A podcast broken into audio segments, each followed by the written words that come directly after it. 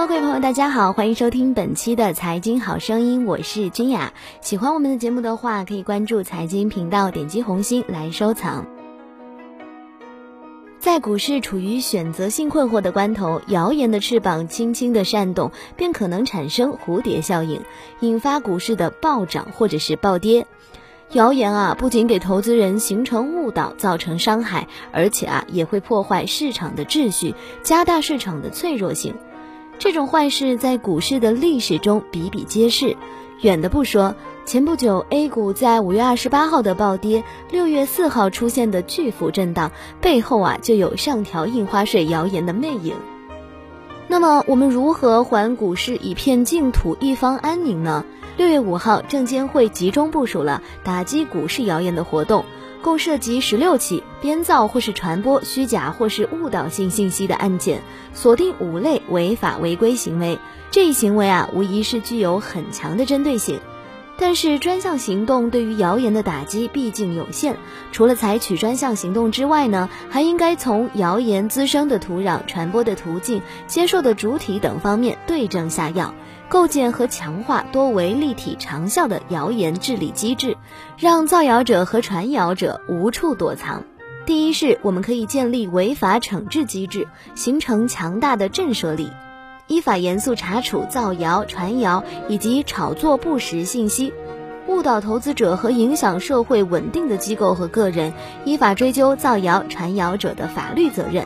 同时呢，完善证券法，从立法层面上加大对于谣言造势行为的惩处力度。第二个方法是建立谣言索赔机制，加大造谣违法成本。凡是遭受市场谣言蒙骗，形成实际损害的投资者，都有权利向谣言编造者、传播者提起民事诉讼，获得民事赔偿。谣言生于网络，因此啊，最好的对策是以网制谣，借助于网络的力量，对造谣传谣者进行追踪。第三点是建立谣言消除机制，遏制谣言传播蔓延。市场监管部门呢，应加强舆论监测，发现谣言迅速出击，让谣言可以胎死腹中。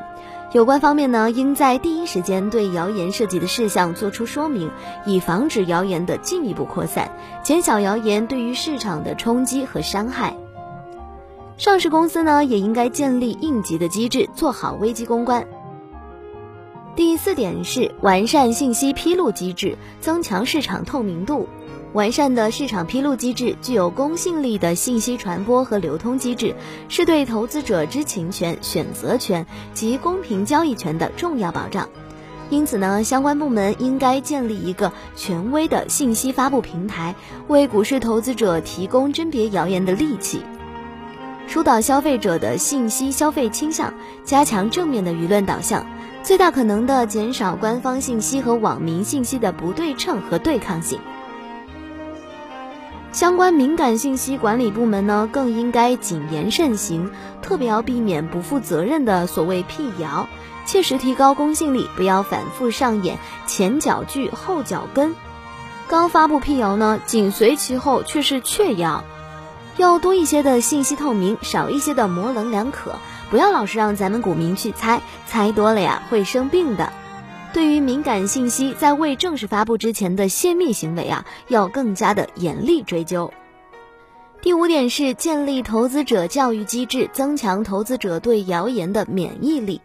证券公司呢要加强教育，通过典型生动的案例，帮助消费者提高甄别真假信息的能力，特别是识别谣言的能力。要增强公众传谣也可能被追究的风险意识，防止信息传播过程当中对相关信息的简化加工、断章取义。没有谣言舞动是股市不变的理想，如同没有蚊虫的袭扰是丛林的美梦。虽然说股市谣言不会绝迹，治谣之路呢漫漫而修远，但梦想还是要有的。万一实现了呢？